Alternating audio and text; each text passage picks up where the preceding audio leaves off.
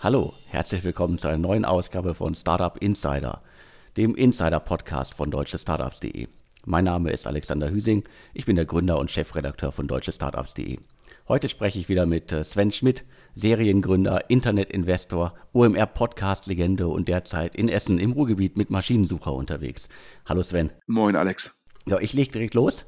Wir haben wieder einen äh, Sponsor und zwar abermals äh, Start to Grow. Das ist ein äh, Businessplan, ein Wirtschaftsförderwettbewerb, äh, der von der Wirtschaftsförderung in Dortmund schon 2001 ins Leben gerufen wurde. Richtet sich nicht nur an Startups aus Dortmund oder dem Ruhrgebiet. Da können sich deutschlandweit alle Unternehmen äh, bewerben. Worum geht's? Also das Businessplan-Wettbewerb ist ein altmodisches Wort. Ich glaube, man kann es schon fast als so ein bisschen so Mini-Accelerator, Inkubationsprogramm äh, bezeichnen. Man bekommt Mentoren an die Seite gestellt, Coaching, man kommt zu Events, da wird man eingeladen und kann auch schon Kontakte zu Wirtschaft, Wissenschaft und natürlich auch zu Kapitalgebern äh, knüpfen. Die Teilnahme ist komplett kostenlos. Anmeldung ist jederzeit möglich. Wer sich jetzt allerdings sputet und äh, noch zum Jahreswechsel mitmacht äh, und sich anmeldet, der kann am 24. Januar bei der Kickoff-Veranstaltung im äh, Fußballmuseum in Dortmund dabei sein.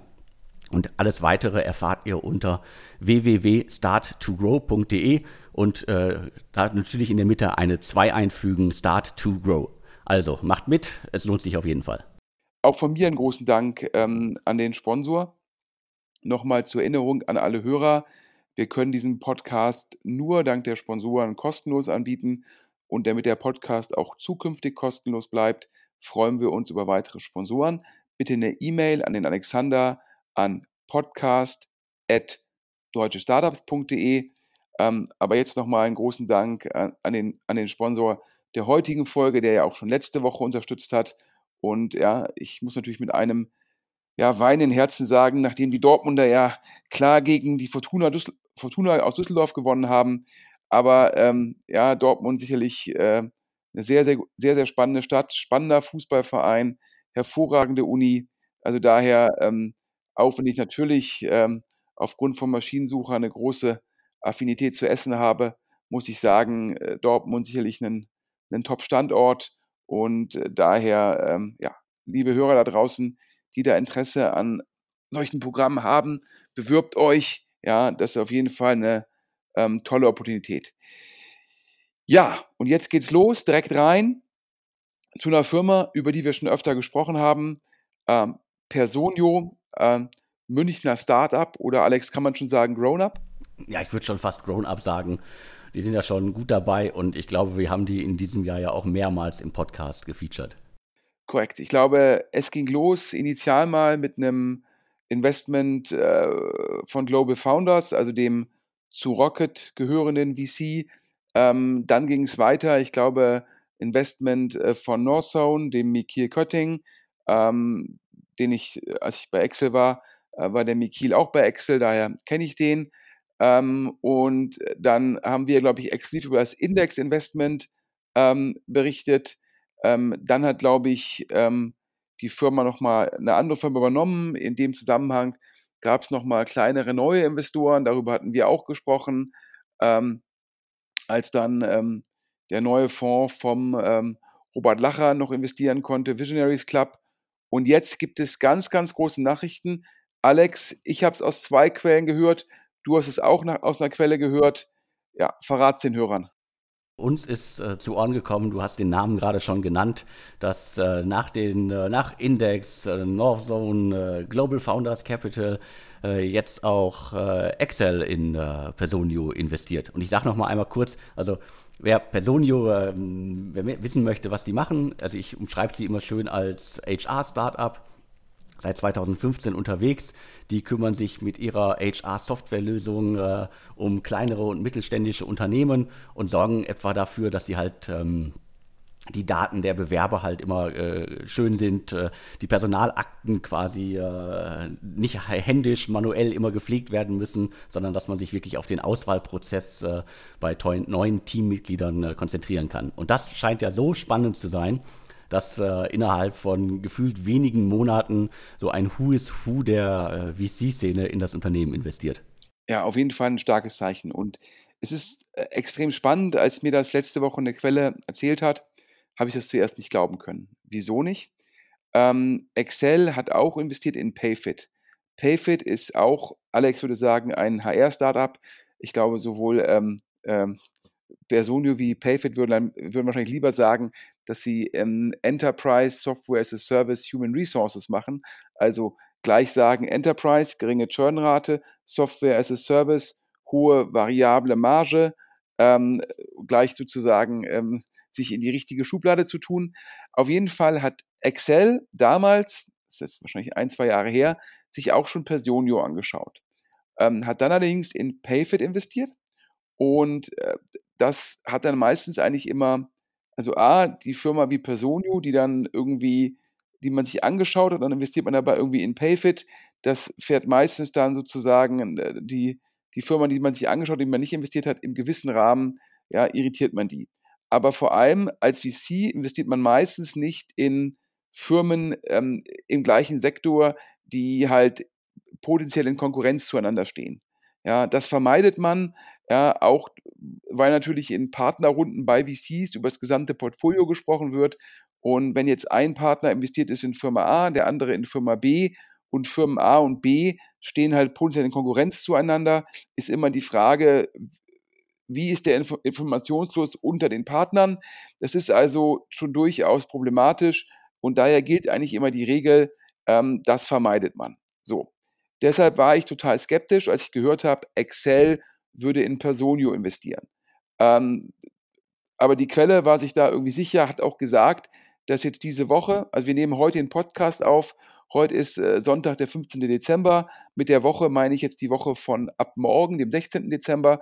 Die Quelle hat gesagt, ja, das, das Signing also in, in, Deutschland dann ja im Endeffekt sozusagen die Unterschrift oder die notarielle Urkunde, das würde diese Woche jetzt, also in der Woche vom Montag, dem 16. Dezember stattfinden. So, und dann habe ich äh, mich halt erkundigt bei einer anderen Quelle, ähm, die das bestätigt hat. Und dann habe ich da gefragt, wie kann denn das sein? Ja, Excel ist doch irgendwie in Payfit investiert. Und zwar, der hat auch kein, in Anführungsstrichen, ähm, ja, Principal oder Salary Partner investiert, sondern Philipp Boteri, ähm, der französische General Partner hat in Payfit investiert. Ähm, also ähm, hat mich total gewundert. Vor allem Payfit hat auch äh, eine Growth-Runde Mitte des Jahres, glaube ich, gemacht mit über 80 Millionen. Ähm, also sah, sah, für mich von außen betrachtet äh, sehr gut aus. Und dann ist es immer total spannend, ähm, warum dann letztendlich, ähm, ja, warum macht jetzt Excel das? Ähm, die zweite Quelle, ähm, die, ich die ich gefragt habe, ähm, die hat gesagt, ja, ähm, die, wahrscheinlich sei der Markt so attraktiv, dass Excel da bei beiden mitmachen wolle. Und die Logik sei wie folgt: Payfit würde primär ähm, Personalabrechnungen machen und primär für Firmen von 1 bis 50 Mitarbeiter. Also ähm, Argument, er würde sich auf kleine Firmen fokussieren und würde primär Lohnabrechnungen machen. Und, ähm, und Personio, die würden sich fokussieren auf Firmen von 50 bis 500 Mitarbeiter und würden, wie, wie du, Alexander, das ja auch gerade beschrieben hast, würden eine, eine gewisse Breite an, an Leistungen anbieten. Also nicht nur Personalabrechnung, sondern auch ja, Verwaltung von Personalakten und so weiter und so fort. Und daher wäre das dann halt irgendwie, würden die irgendwie nicht im, nicht im Wettbewerb stehen. Ähm, ja, ich sage jetzt mal so, das finde ich relativ gekünstelt, denn äh, es ist ja klar, dass ein Payfit irgendwann versuchen wird, mit seinen Kunden zu wachsen. Also zu sagen, der Kunde, der dann irgendwie von 40 Mitarbeiter auf 80 wächst, den will ich behalten. Daher biete ich dem auch mehr Leistungen an, damit er nicht wechselt. Und parallel könnte man auch argumentieren, dass ein Personio irgendwann sagt, um meinen Funnel an Neukunden größer zu machen, breiter zu machen, um den adressierbaren Markt zu erweitern, spreche ich auch schon mal Firmen an, die 30 Mitarbeiter haben, damit die in mein Produkt reinwachsen können. Also daher meines Erachtens zukünftig sind da äh, Konflikte vorgezeichnet. Ähm, daher überrascht mich das. Also ich kann es mir eigentlich nur erklären, nur durch drei Dinge. A, ja, Personio läuft so dermaßen gut, ähm, dass Excel sagt, jo, ähm, kostet es, was es wolle, an potenzieller Friktion im Portfolio, da wollen wir mitmachen. Begründung Nummer eins. Begründung Nummer zwei, das ist der erste Schritt, perspektivisch die beiden Firmen sozusagen zusammenzuführen und vielleicht äh, den europäischen Marktführer zu schmieden. Ja, Möglichkeit Nummer drei, ähm, Payfit läuft trotz der Runde und nochmal, ich hatte eben, glaube ich, 80 erwähnt, ich glaube, das waren Dollar. Ähm, es waren aber 70 Millionen Euro, um genau zu sein. Und das waren, ähm, ich hoffe, ich spreche das richtig aus, äh, BPI France und ähm, Euraseo. Ähm, letzterer Investor ist ein großer Multistage-Investor von Growth bis Private Equity. Ähm, ja, ich habe das damals eher positiv gedeutet, weil die Runde halt so groß war mit 70 Millionen Euro. Ich glaube, vorher hatte Payfit knappe 20 Millionen geraced. Und denken, wenn dann 70 Millionen Euro Runde kommt. Aber vielleicht kann man das auch so deuten und sagen, das sind jetzt nicht die Growth-Investoren, die eine Mega-Marke haben. Also Mega-Marke wäre sowas wie, wie Insight oder wenn im Endeffekt Sequoia aus dem neuen Growth Fund eine Runde macht. Das wären vielleicht die beiden Investoren, wo das Signaling relevant stärker wäre. Ähm, aber dennoch, die 70 Millionen Runde habe ich als sehr positives Signaling gewertet. Daher kann ich mir eigentlich nicht vorstellen, ja, dass ähm, Payfit nicht mindestens sehr anständig läuft. Und daher ähm, bleibt das für mich überraschend. Ich hatte dann dem Alex gesagt, hier, ich habe das aus zwei Quellen gehört. Und Alex, du hast dann ja auch nochmal gehört. Das heißt, das scheint wirklich entgegen, also meine initiale Reaktion auf die erste Quelle war, das kann doch nicht sein. Ja, Excel hat doch irgendwie in Payfit investiert, aber du hast auch nochmal bestätigt bekommen. Genau, ich hatte das auch nochmal mit äh, einer Quelle durchgesprochen und äh, da war sofort die Antwort, ja, ja, klar. Äh, ist, äh, ist, ist, ist als äh, News im Markt, äh, man spricht schon drüber und ich meine, die VC-Welt und die Geldwelt, die ist halt doch klein und ja, da gibt es viele Leute, die sich untereinander austauschen und äh, du hast es ja schon gut gesagt, ähm, also ich kann mir bei solchen Sachen halt immer auch gut ein Zusammenwachsen vorstellen. Also es gibt ja immer wieder auch, äh, gerade im Rocket-Umfeld, äh, Sachen, die Rocket selber gemacht hat, sowas wie Caterwings, dann haben sie mit Global Founders Capital in äh, äh Lemon Cat äh, investiert oder umgekehrt. Äh, hinterher weiß man das immer nicht so genau. Und irgendwann steht dann doch die Erkenntnis an, ist doch besser, wenn man es gemeinsam macht. Und wenn das nicht sofort passiert, dann vielleicht irgendwie in 12, 18 oder 24 äh, Monaten. Ich kann mir das gut vorstellen. Ja, man muss jetzt fairerweise sagen, dass eigentlich so ein, ein Excel oder auch ein Index da eigentlich anders agieren. Ein Rocket ist da ähm, opportunistischer. Ähm, eigentlich haben da Index und Excel relativ feste Regeln im Rahmen der Partnerschaft. Äh, daher, äh, trotz der drei Quellen, die das bestätigen, bleibe ich da verwundert ähm, und äh, bin gespannt, ähm, worauf das hinausläuft. Ähm, an der Stelle nochmal zwei ähm, vielleicht spannende Anmerkungen für die Hörer. Zum einen, eine Quelle hat mir gesagt, ähm, nachdem sich Personio eigentlich schon mit Excel äh, einig war, hat sich ähm, Sequoia bei Personio gemeldet und wollte auch investieren. Ähm, aber da dann sozusagen eigentlich schon das Signing mit Excel äh, vorbereitet war zu dem Zeitpunkt, hat dann Personio Sequoia erstmal abgesagt. Ähm, also das vielleicht auch als Bestätigung, wie gut Personio ähm, äh, dann doch läuft. Oder ja, wir hatten ja mal mit dem des Jahres uns gewundert, dass so ein Visionaries Club da noch reinkommt und das hatte ich damals so gedeutet, ja, dass es letztes Jahr Personio mega gewachsen sein muss. Dann dachte ich dieses Jahr nur so okay, ähm, aber vielleicht hat sich das Wachstum nochmal beschleunigt oder ich habe das damals falsch gedeutet. Ähm, auf jeden Fall jetzt ein Zeichen, dass Excel und Sequoia da rein wollen. Ähm, sicherlich ein Top-Zeichen für Personio, aber natürlich auch ähm, ähm, ein Zeichen weiterhin, dass halt Enterprise, Software as a Service, dass die Bewertungen, die an der Börse gezahlt werden, einfach sehr, sehr hoch sind. Darüber hatten wir jetzt schon mehrfach gesprochen. Immer die Annahme, dass dann halt geringer Churn, hohe Marge, hohe Wechselkosten für den, ähm, für den Enterprise. Also daher, dass das halt der Rückenwind ist, gekoppelt ähm, mit dem billigen Geld, Negativzinsen, dass das halt für Startups, die relativ stabile, voraussagbare Umsätze haben mit hohen Grenzmargen, ähm, dass das halt sehr, sehr positiv ist. Und ich glaube, hier kommt dann bei Personio ähm, alles, ähm, alles zusammen. Und zum, was ich eben schon mal angedeutet habe, ähm, was in dem Markt halt interessant ist, oder was eigentlich die Herausforderung ist, ist halt mh, hm, so ein Payfit.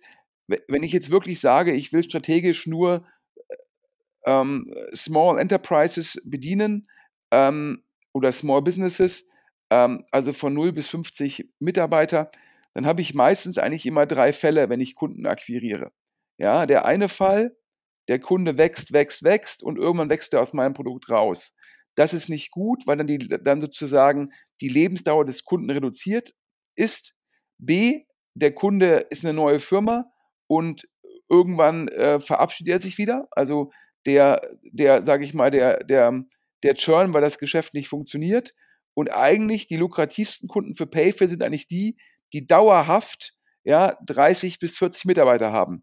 Und das ist eigentlich gar nicht so eine große Zielgruppe und die ist auch gar nicht so einfach zu identifizieren.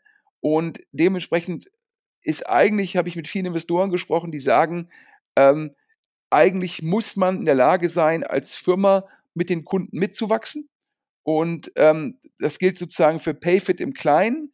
Die dürfen eigentlich nicht die Kunden an die Personios dieser Welt verlieren. Und es gilt aber auch für Personio im Großen. Denn auch die müssen eigentlich gucken, dass sie die Kunden, die dann über 500 Mitarbeiter haben, halt nicht an ähm, äh, einer Vision, keine Ahnung, eine kleine SAP-Variante ähm, und Co. verlieren. Also daher ähm, sicherlich auch der Weg von Personio, ähm, da weiter sozusagen Leistungen äh, draufzusetzen auf das aktuelle Produkt, um die Kunden noch länger zu halten. Ja, wir sind auf jeden Fall gespannt und ähm, werden da, glaube ich, dabei bleiben. Ähm, wenn die Details rauskommen, ich war jetzt bisher nicht in der Lage, die, die Größe der Runde zu verifizieren. Nach Hörensagen, äh, sowas wie Visionaries Club in dieser sozusagen Runde, die da im Rahmen dieses, dieser Übernahme stattgefunden hat, da muss sozusagen Visionaries Club pro Rata von anderen Investoren übernommen haben, mit Erlaubnis ähm, vom Hanno Renner, das ist der CEO und Gründer von ähm, Personio, der die Visionaries Club Gründer gut kennt und an denen das ermöglicht hat. Da hatte ich so gehört 160, 170 Millionen Euro Bewertung im Markt. Ähm, es ist jetzt davon auszugehen, dass sie nochmal relevant gestiegen ist. Also, wenn ich jetzt wirklich raten müsste, also daher an die Hörer, es wäre jetzt äh, ein reines Ratespiel, würde ich auf die 300 Millionen tippen. Aber schauen wir mal, ob wir mehr Details bekommen, wenn, ähm, wenn da die Runde öffentlich verkündet wird. Ähm, ganz spannend übrigens, wir haben in dem Fall, mh, hm, da wir die Nachricht für letztendlich so spektakulär und uns eigentlich nicht erklärlich gehalten haben, habe ich sowohl bei der Presseabteilung von Personio angefragt, wie bei der Presseabteilung von Payfit. Und äh, beide wollten sich dann melden und beide haben sich bei mir nicht gemeldet. Also auch nochmal ein ganz klares Zeichen, da kam kein Dementi, da kam noch nicht mal ein Kommentar. Da ist halt, glaube ich, versucht worden in der Hoffnung, wenn man sich nicht meldet, dass wir die News nicht bringen. Ähm, da wir aber drei unabhängige Quellen haben, ähm, haben wir uns entschlossen, das zu bringen. Und eine Quelle, das ist auch nochmal wichtig für die Hörer, das zu verstehen, ist sozusagen ähm, der verantwortliche Indexpartner, der das sozusagen äh, äh, jemandem erzählt hat, ähm, zu dem wir als deutsche Startups, zu dem wir, Alexander und ich, ähm, als äh, sozusagen hier äh, Podcastmacher in Anführungsstrichen einen guten Kontakt haben. Also das als Hintergrund. Daher gehen wir davon aus, dass jetzt diese Woche das Signing stattfindet und bleiben an der Geschichte dran. Dann gehen wir zum nächsten Thema. Wir hatten in den äh, vergangenen äh, Startup Insider Ausgaben schon mal über Anydesk berichtet, unter anderem, dass das Unternehmen aus Stuttgart äh, durch äh, den äh, Teamviewer IPO extrem profitiert und dass es da viel Nachfrage gibt und viele VCs sich das Thema angucken. Worum geht's? Also ähnlich wie äh, versucht Anydesk sich im Segment für Fernzugriffe auf Rechner zu etablieren. Die sind da schon einige Jahre im Markt und ich hatte vor einigen Wochen mal ein Interview mit äh, einem der Gründer, äh, Philipp Weiser, Und da hatte er, glaube ich, gesagt, dass sie in äh, 165 Ländern aktiv sind, sind äh, 17.000 Unternehmen würden die äh, AnyDesk nutzen und äh, jeden Monat kommen 5 Millionen neue Anwender hinzu. Und äh, sie äh, sehen sich da wirklich gut aufgestellt und hatten mit EQT Ventures und einigen Business Angels schon vor einiger Zeit mal 6,5 Millionen Euro bekommen. Und jetzt gibt es die zu erwarteten äh, großen Neuigkeiten zu Anydesk? Ja, Anydesk äh, zum einen natürlich eine super Firma, ähm, zum anderen ähm, durch den Teamviewer Börsengang natürlich auch mit der gleichen Logik, Enterprise-Kunden, Software as a Service, hohe Margen, also das, was für Personio gilt, gilt auch für Teamviewer bzw. Anydesk. Heißt, die, äh, die, die Public Markets, also die Börsen, bewerten solche Firmen oder die, die, die, Investoren in börsennotierte Firmen bewerten solche Unternehmen aktuell mit sehr hohen Multiples.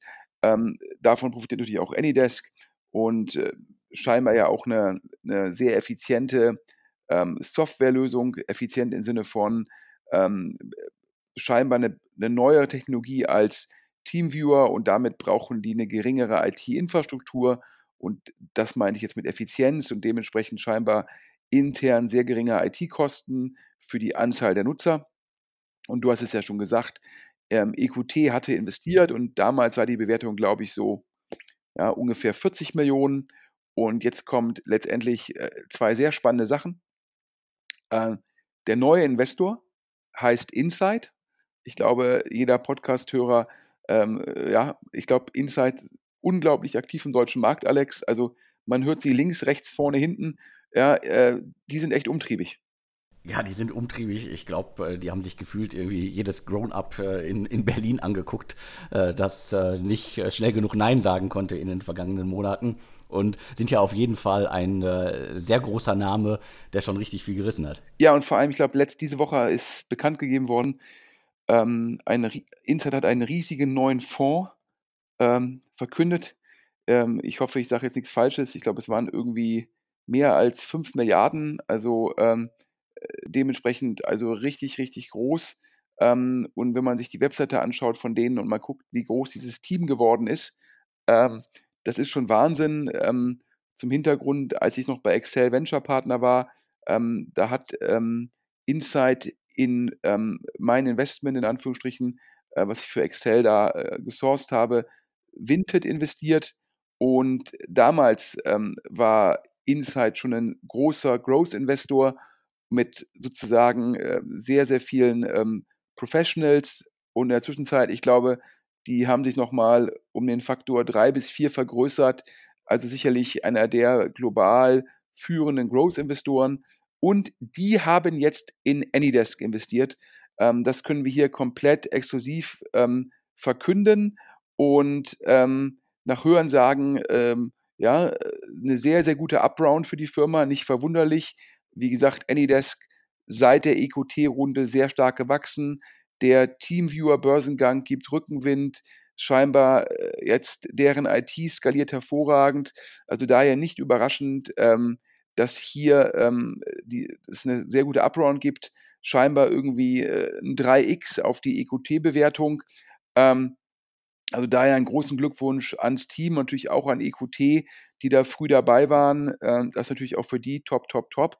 Und jetzt kommt das Spannende, wenn man sich das Handelsregister anschaut, ähm, hat Insight knapp weniger als 5%. Und warum ist das spannend? Hm, eigentlich versuchen die meisten Investoren, ähm, wenn sie initial investieren, zumindest irgendwie 10% der Firma zu bekommen. Klar, wenn wir zum Schluss über äh, Unicorns sprechen, ja, und sehr, sehr große Growth-Runden, dann ist es teilweise anders.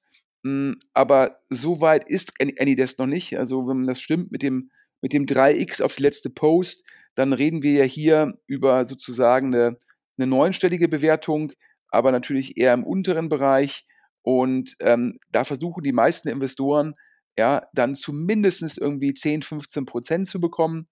Und ähm, da haben wir versucht, mehr rauszufinden. Und scheinbar ist es so, die Firma, äh, ja, fast eine schwarze Null, braucht kein Geld. Ähm, und äh, ja, EQT natürlich, die wollen, die wollen auch eher investieren als zu verkaufen, äh, weil sie von der Firma so überzeugt sind.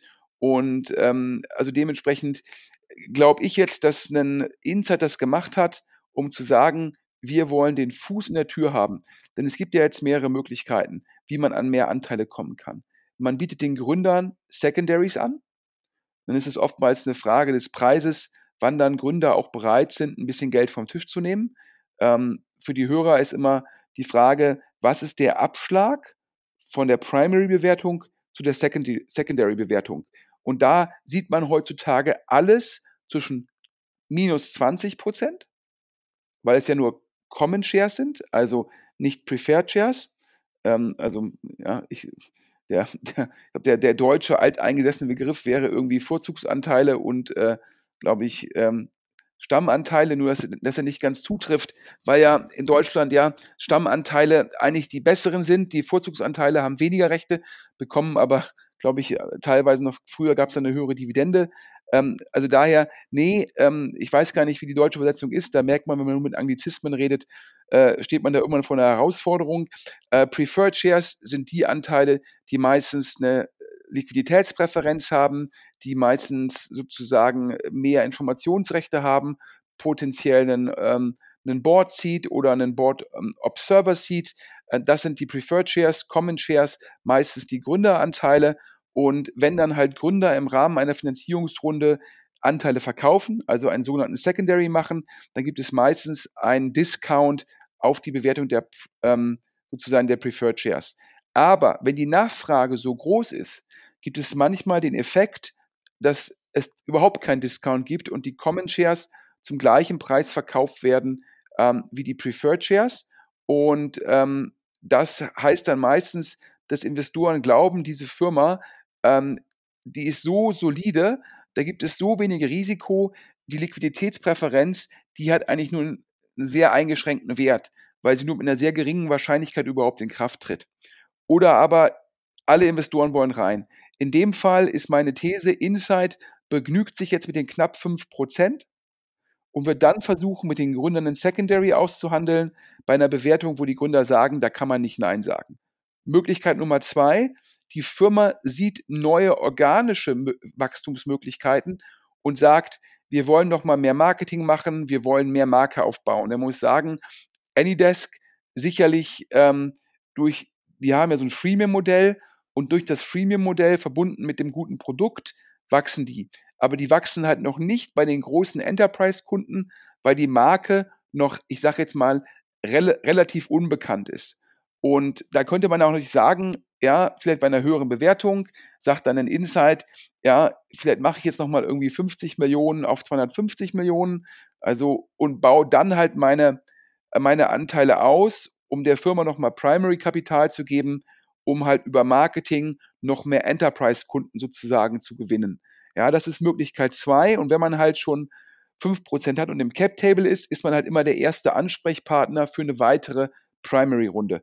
Und Möglichkeit drei ist das anorganische Wachstum, wo man halt andere Firmen kauft und das vielleicht auch teilweise in Cash machen will. Und eine solche Übernahme könnte dann Insight auch investieren und in dem Zusammenhang den Anteil ausbauen. Das ist meines Erachtens die Logik von Insight, ähm, weil in dieser Phase äh, sind nur 5% schon ein atypisches Investment von Insight, aber zeigt halt wieder, super Firma, super Team, super Modell und generell, es bleibt dabei, es ist halt einfach, es sucht sehr viel Kapital im Markt, sucht halt die sehr guten Firmen. Und wenn man eine sehr gute Firma ist, ja, kann man halt auch atypische Investments sozusagen durchdrücken. Und das klappt dann sogar in äh, Stuttgart. Also haben wir jetzt schon im Podcast heute gute äh, Nachrichten für München, Personio, gute Nachrichten äh, für Stuttgart, Anydesk. Zeigt wieder mal, gute Ideen können überall wachsen und das Geld findet den Weg dahin. Ja, man muss auch ganz klar sagen, nicht nur, dass das Geld den Weg dahin findet, ja, das zeigt ja auch, ja, erst kommen die amerikanischen oder angesetzten Investoren und dann sagen die erstmal, ich gucke in Berlin. Aber so ein Insight, die gucken überall in Deutschland. Ja, die haben einen Call-out, ja, die kontaktieren die Firmen, die machen dann die Telcos. Ja, wenn man sich, wie gesagt, äh, liebe Hörer, geht mal auf die Webseite von Insight und schaut euch mal an, wie groß das Team ist. Ja, das ist kein kein klassischer VC mehr, wo man früher sagte, ja, bei Benchmark, da gibt es eigentlich nur Partner und vielleicht irgendwie ein, zwei Associates. Und die, das ist, wo so ein Bill Gurley, den ich ja extrem schätze, argumentiert, ja, das sei irgendwie so ein Handwerk, was man lernen muss. Das könne man irgendwie nicht in einer riesen Organisation verankern. Und den gleichen Ansatz macht ja auch ähm, Excel Europa, äh, wo ich ja viereinhalb Jahre Venture-Partner war. Ich glaube, da gibt es irgendwie 12, 13 ja, ähm, Investment Professionals, ja, und dann guckt man sich Insight an und die haben letztendlich, das ist jetzt nicht abwertend gemeint, weil es eine super Marke, ein super Team, aber die haben es halt ein bisschen geschafft, eine Fabrik zu bauen. Ja, also die haben dann ein System gebaut. Ja, wie finde ich die Startups? Welche KPIs sind relevant? Wie komme ich da rein? Wie baue ich Marke auf? Wie mache ich die Firmen besser? Wann verkaufe ich? Also ein anderer Ansatz, aber mega, mega erfolgreich. So, aber wir nähern uns jetzt schon äh, mit nur zwei Nachrichten dem halben Inlandsflug. Ähm, das heißt, auf zu neuen Themen, aber vorher nochmal einen großen Dank an den Sponsor ähm, der aktuellen Folge. Danke nochmal an äh, Start to Grow, ein äh, Businessplan-Wettbewerb Werb der Wirtschaftsförderung aus Dortmund. Gibt es seit 2001 und äh, über 3000 Teams aus ganz Deutschland haben da in den vergangenen Jahren schon mitgemacht. Also wer eine gute äh, innovative digitale Idee hat und Unterstützung braucht, der bekommt sie bei äh, Start to Grow. Und am 24. Januar gibt es Kickoff-Veranstaltungen. Der Name passt ja dann auch im Deutschen Fußballmuseum in Dortmund. Jetzt bewerben. Teilnahme ist kostenlos. Ich glaube, man kann da nur gewinnen. Und alles weitere unter www.starttogrow.de. Auf zu neuen Themen. Ähm, in Anführungsstrichen, oder ähm, weil neu ist es auch nicht. Wir hatten schon, wie sagt man das? Ich bin mal durcheinander die frühe Series A oder die Seed-Runde, die hatten wir schon exklusiv, Alex. Und jetzt haben wir die Series A der Firma exklusiv. Es handelt sich um Climate Labs. Ähm, ich sage bösartig, ähm, den Ablasshandel für die Klimahysterie. Ähm, und du weißt mehr. Ablasshandel ist ein schönes Wort. Ich glaube, da wird noch viel mehr unter der Marke Climate Labs äh, künftig zu finden sein. Äh, Startup ist äh, noch nicht mal gestartet. Seit dem letzten, äh, der letzten Erwähnung im Podcast ist die Website allerdings deutlich äh, ansehnlicher und informativer geworden. Also es geht um CO2-Offsetting-Dienste und das wohl in einer größeren Bandbreite. Wer findet das spannend? Also E-Ventures und äh, sechs Wunderkindermacher äh, Christian äh, Reber hat schon investiert. Der WUGA-Gründer Jens Begemann ist auch dabei. Das ist eins, ein, sein erstes Angel-Investment gewesen. Und äh, Mr. Angelist äh, Philipp Möhring, die haben vor einigen Wochen schon investiert. Und äh, jetzt äh, ganz frisch äh, können wir hier präsentieren, dass ähm, unter anderem äh, Florian Leibert, das ist der Gründer von äh, Mesophir, ein Deutscher, der im Silicon Valley sehr, sehr erfolgreich unterwegs ist, der steigt bei Climate Labs ein und äh, der investiert gerade sehr viel in deutsche Startups. Und mit dabei ist noch ähm, Holzbrink Ventures also nach E-Ventures äh, steigt jetzt äh, Holzbrink Ventures bei Climate Labs äh, ein. Und äh, auf jeden Fall eine, eine, eine, große, berichtenswerte Nachricht. Können wir hier exklusiv alles verkünden.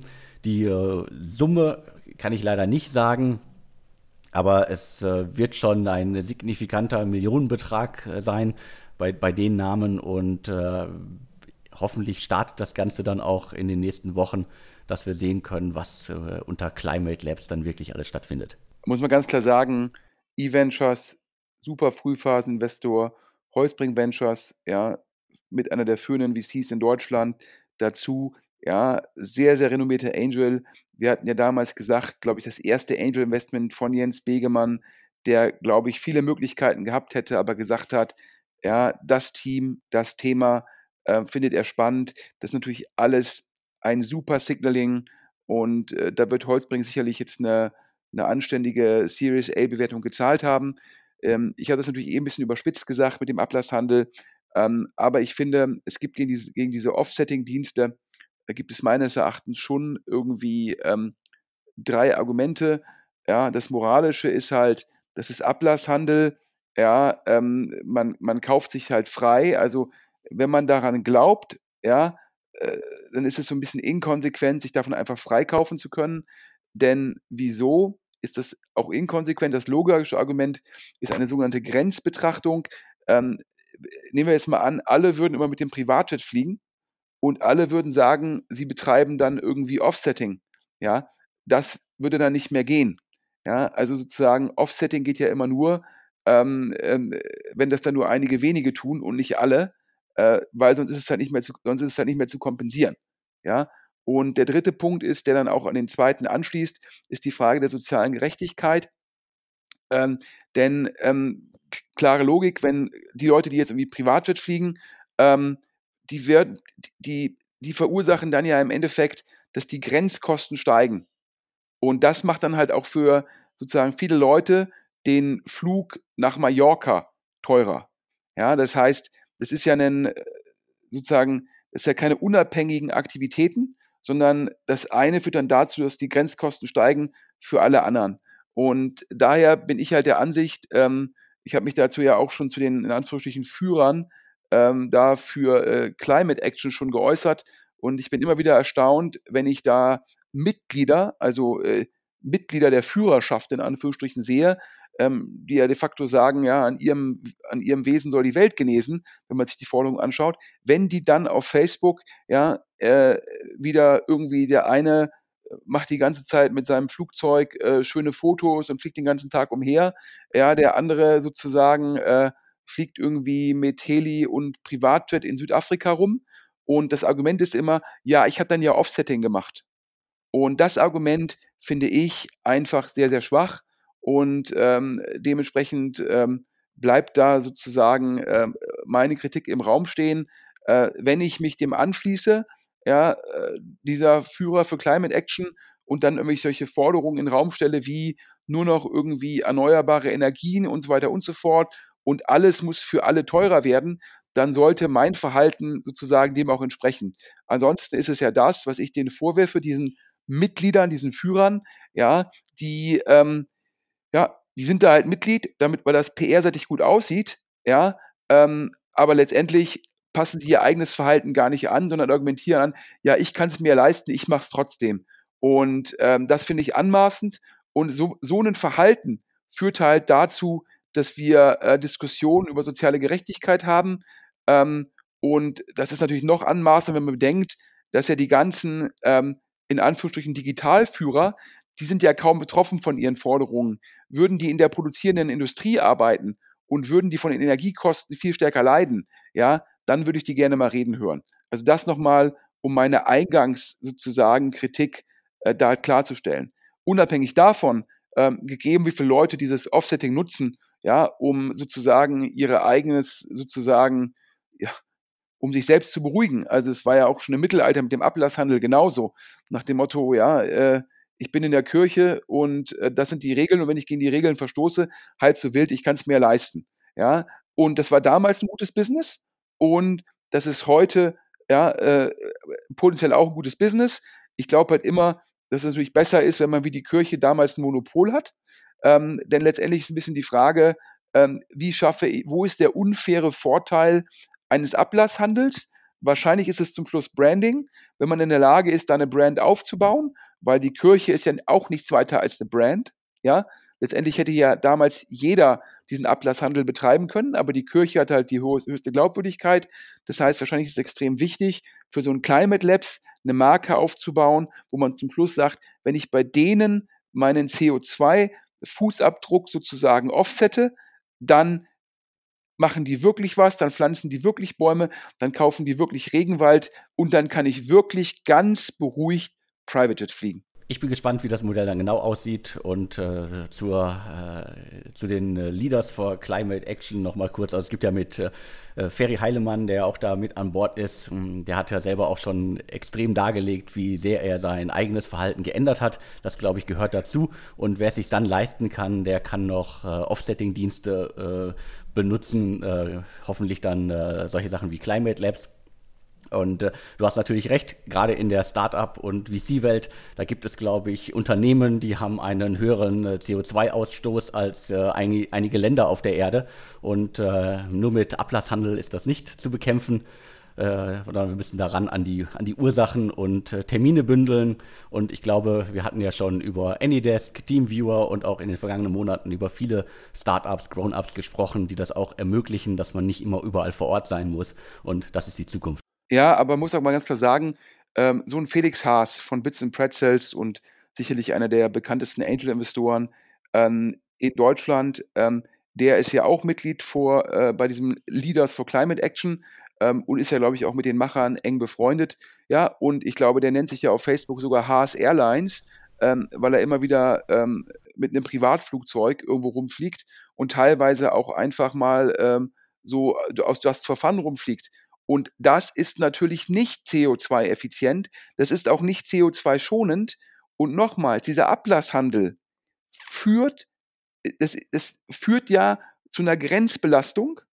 Ja, und wenn, wenn sich mal alle Hörer vorstellen, ja, wenn wir alle uns so verhalten wie die Führer für Climate Action, wenn wir alle irgendwie privat rumfliegen im Private Jet oder zu irgendwelchen Konferenzen machen, ja, wenn wir das alle tun, ja, was heißt denn das dann für den CO2-Fußabdruck? Und das kann man dann auch nicht ex post kompensieren, weil wir uns dann selbst eine Spitzenbelastung machen. Und ich finde es komplett sozial anmaßend, dass die Leute, wenn ich mir das angucke, die teilweise auf 20, 30 Konferenzen im Jahr sind, wenn die dann sagen, ja, der Flug für den Gesellen, der irgendwie, äh, der, der, der, für den Maler nach Mallorca, der muss teurer werden.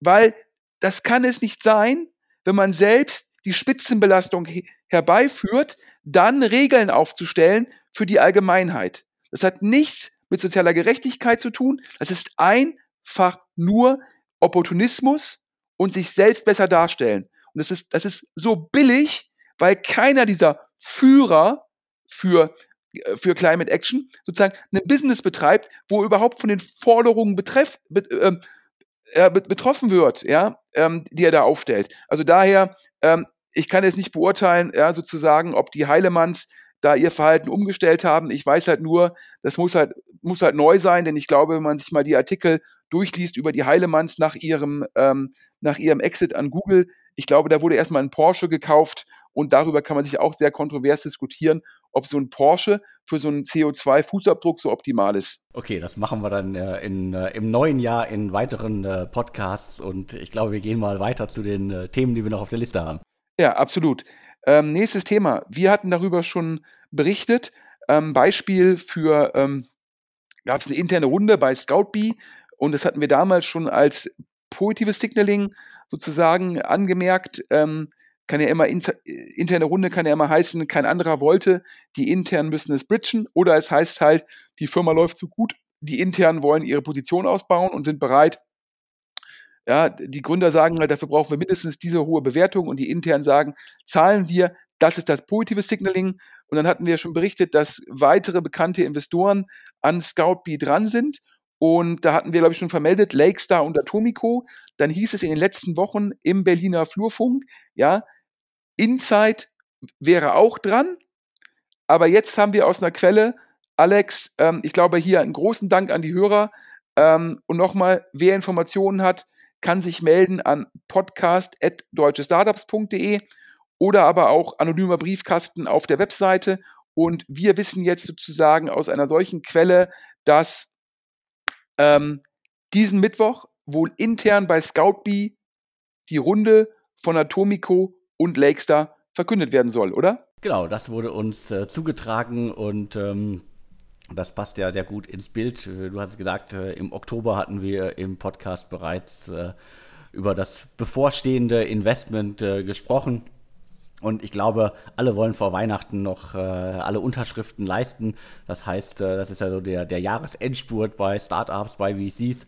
Und äh, dann wird es, die, die, die Tage vor Weihnachten werden knapp. Das heißt, äh, in den, äh, von Montag bis Freitag wird, glaube ich, noch einiges unterschrieben und äh, darunter scheint ja dann auch äh, das äh, Scoutbee Investment zu sein. Und ähm, was muss man noch über das Unternehmen wissen? Die hatten also in der offiziell verkündeten Runde schon mal 12 Millionen Dollar äh, eingesammelt. Unternehmen ist aus Würzburg Was machen die? Die äh, schaffen im Grunde Transparenz in die ganze Lieferantennetzwerke, in die äh, eine KI-basierte Suche nach Lieferanten für den strategischen Einlau Einkauf äh, ist über das äh, Unternehmen äh, möglich. 2015 gegründet und wir sind auch wieder mal abseits der Startup-Hotspots halt in Würzburg. Das heißt, äh, wieder, ich wiederhole mich, äh, gute Ideen finden überall ihr Geld und äh, gute Investoren schauen sich halt mittlerweile auch in ganz Deutschland um. Ja, und auch hier Enterprise Software, Software as a Service Lösung, dazu noch das Buzzword künstliche Intelligenz, alles drei zusammen führt aktuell zu hohen Bewertungen. Ja, ähm, das ist halt so, der Markt bewertet solche Firmen aktuell sehr hoch. Das erklärt auch das Interesse Lakestar, Atomico, Insight.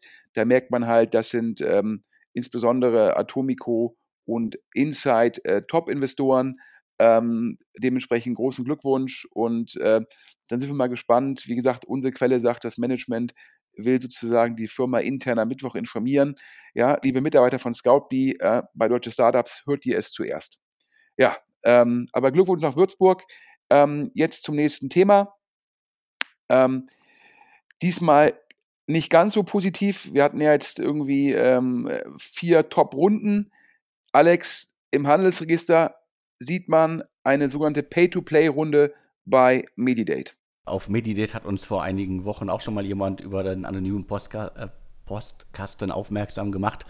Äh, und wir haben das weiter verfolgt und noch ein bisschen im Hintergrund recherchiert.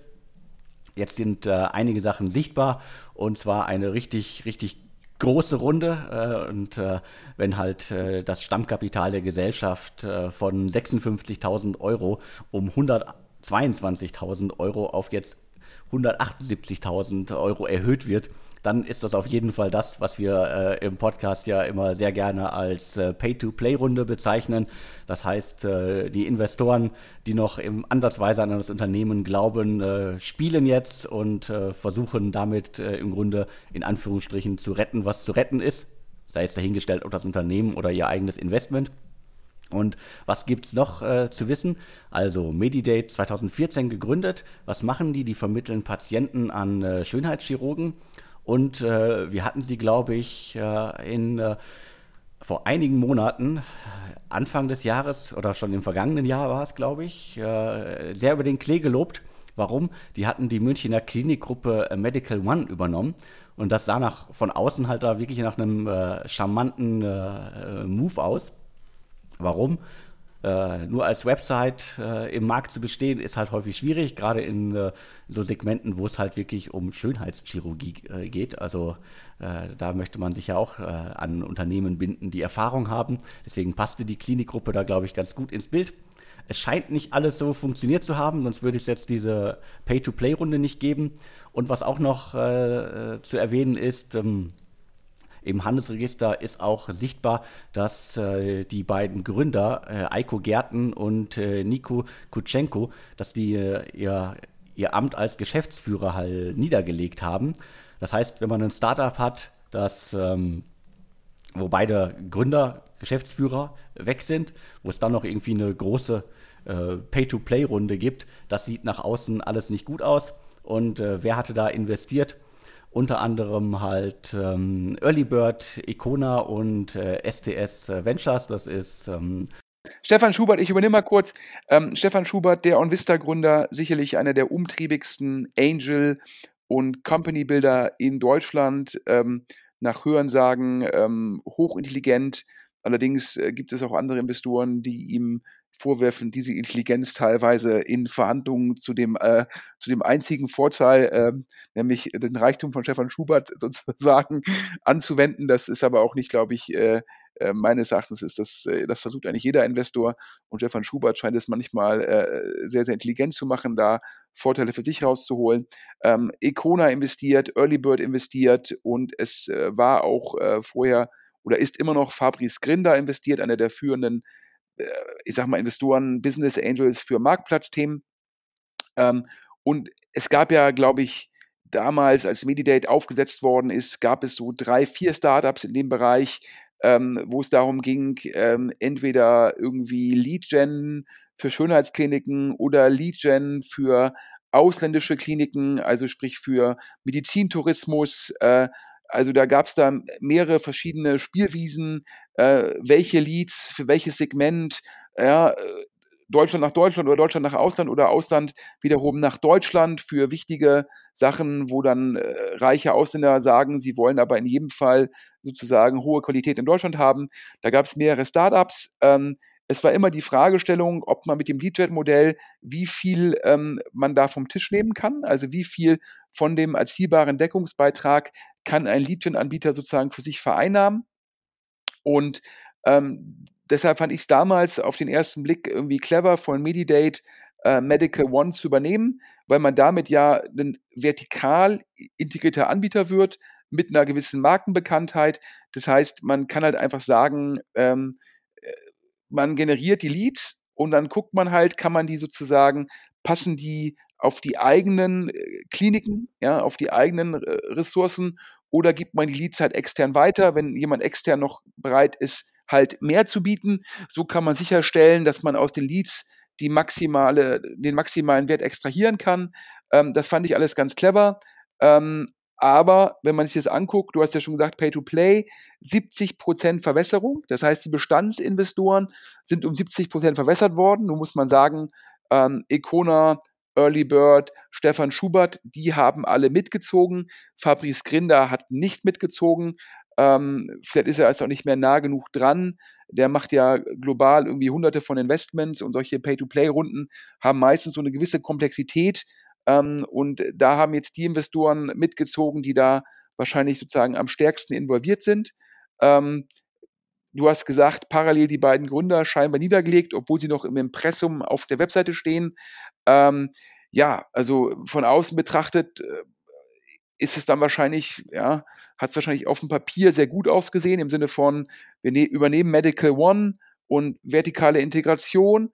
Äh, hat, wahrscheinlich, hat wahrscheinlich sehr viel Sinn gemacht, aber muss natürlich auch nochmal dann operativ auch perfekt umsetzen. Und ich glaube, Medical One hatte selbst einige Schwierigkeiten.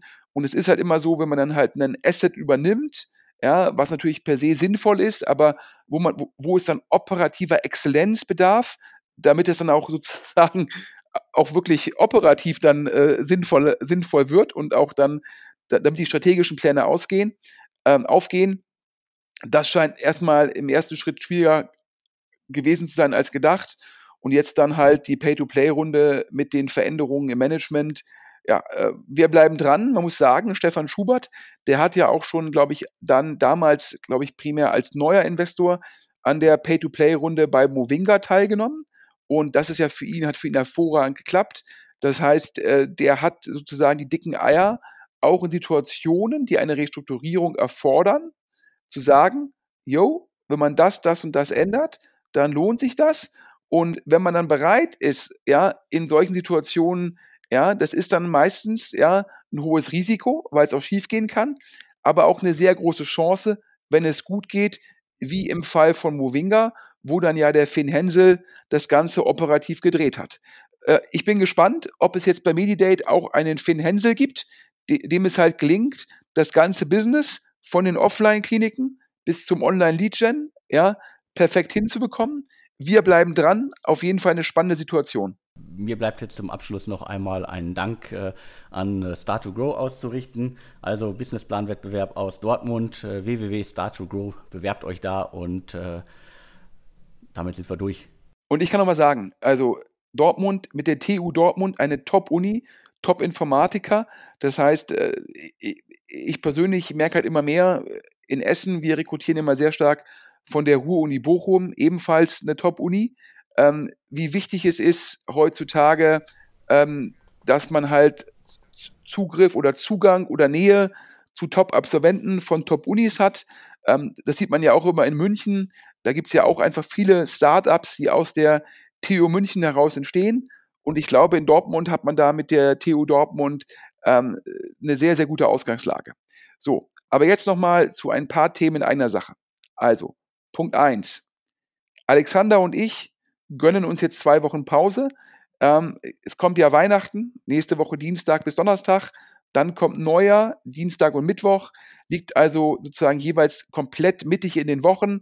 Wir gehen davon aus, ähm, dass es in den zwei Wochen ja etwas ruhiger sein wird, falls wieder erwarten, keine Ahnung, Rocket Internet die Deutsche Bank übernehmen sollte, um daraus einen Fintech-Konzern zu bauen, online only, dann würden wir uns mit einem Sonderpodcast aus sozusagen den, äh, dem Feiertagsurlaub melden. Ja, davon ist eigentlich nicht auszugehen. Ähm, also wer jetzt, das jetzt, das war jetzt mehr ein, ein Gag und kein Investitionshinweis, ähm, dann melden wir uns sozusagen ähm, am 6.1. Ja, ähm, in Großteilen von Deutschland wieder ein Arbeitstag, ich glaube im Süden noch ein Feiertag, dann melden wir uns am Montag, den 6.1. wieder. Wer bis dahin noch Hinweise hat, ja, wie der Alex schon sagte, diese Woche wird es sicherlich noch einige Signings geben. Ja, denn VCs und, und Firmen versuchen immer noch mal vor Weihnachten ja, äh, Tinte sozusagen unter die, Notar, unter die Urkunden zu bekommen, dann meldet euch bitte mit den Infos an podcast Deutsche Startups oder anonym über den Briefkasten auf der Webseite. So, weiter geht's in einer Sache.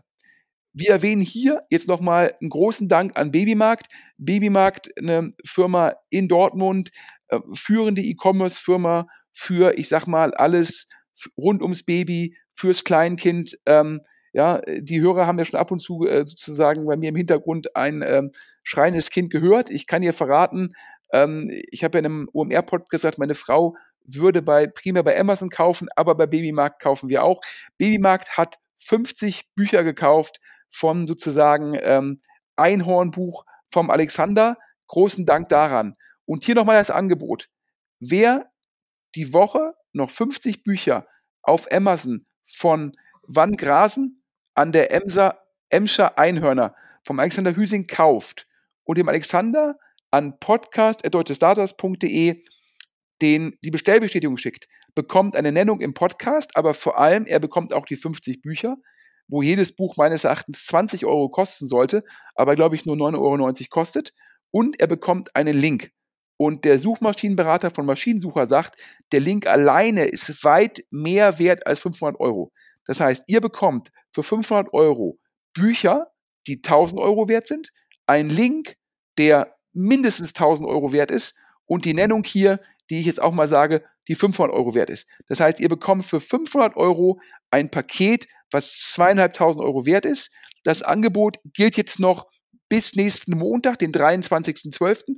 und die Bücher sehr gerne an die Mitarbeiter, an die Kunden verschenken. Das freut den Alexander sehr.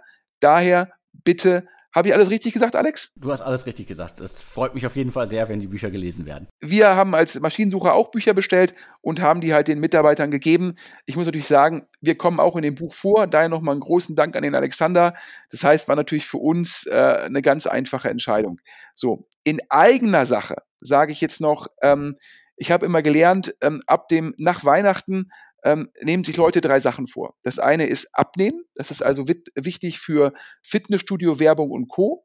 Das zweite ist, ja, wenn Sie Single sein sollten, irgendwie eine neue Partnerschaft. Daher sieht man immer, glaube ich, um, rund um den Jahreswechsel Werbung von Parship, Schrägstrich Elite-Partner und den ganzen anderen Playern im Markt. Und alle guten Dinge sind drei. Leute, die unzufrieden mit ihrem Job sind, suchen einen neuen Job. Und äh, daher fangen wir beim Maschinensucher, glaube ich, ab dem 27. mit einer neuen Online-Kampagne für Recruiting an. Wir haben aktuell 15 äh, offene Jobs. Ab, ich glaube, April, Mai haben wir eine weitere Etage mit 20 neuen Arbeitsplätzen und ähm, wir suchen Mitarbeiter. Ja, bitte guckt maschinensucher.de. Ganz unten im Footer ist der Link zu den Jobs. Bewirbt euch und ähm, schickt mir auch gerne direkt die Bewerbungen an Sven maschinensucher.de, also Vorname, Punkt Nachname, at maschinensucher.de und Schmidt mit DT. Das war jetzt die Werbung in eigener Sache und zum Schluss nochmal die kurze Übersicht. Wahnsinn, Excel investiert, trotz, obwohl Payfit eine Portfoliofirma ist, in Personio. Wir bleiben dran, es ist spannend. Zweitens, Insight monster mega vorgeraced, mega umtriebig. Ich sag mal, ja, Insight ist schon eigentlich kein klassischer VC mehr, sondern fast eine Investmentbank. So groß ist das Team.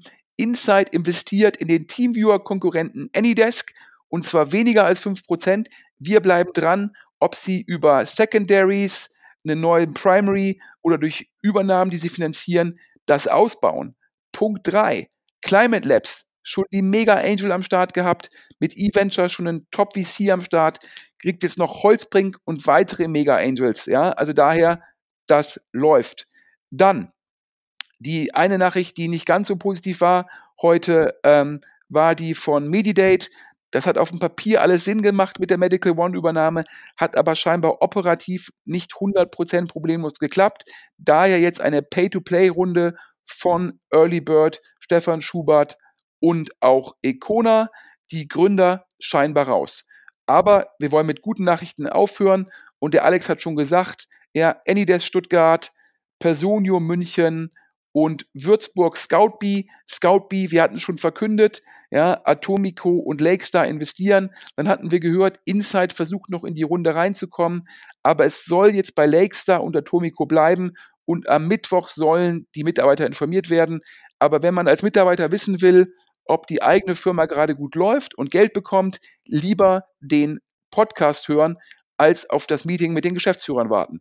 In dem Sinne, allen Hörern frohe Feiertage, frohe Weihnachten, einen guten Rutsch und wir hören uns im neuen Jahr wieder. Es sei denn, Olli Samba macht noch eine ganz große Sache dieses Jahr. Ja, auch von mir nochmal ein paar ruhige, äh, besinnliche, äh, geschenkreiche Festtage, frohe Weihnachten und schon mal einen guten Rutsch. Und äh, ansonsten, wenn nicht noch was Spektakuläres passiert, hören wir uns Anfang Januar wieder. Und ja, vielen Dank, Sven. Und von mir bleibt es nur. Ciao. Bis dann. Tschüss. Und tschüss.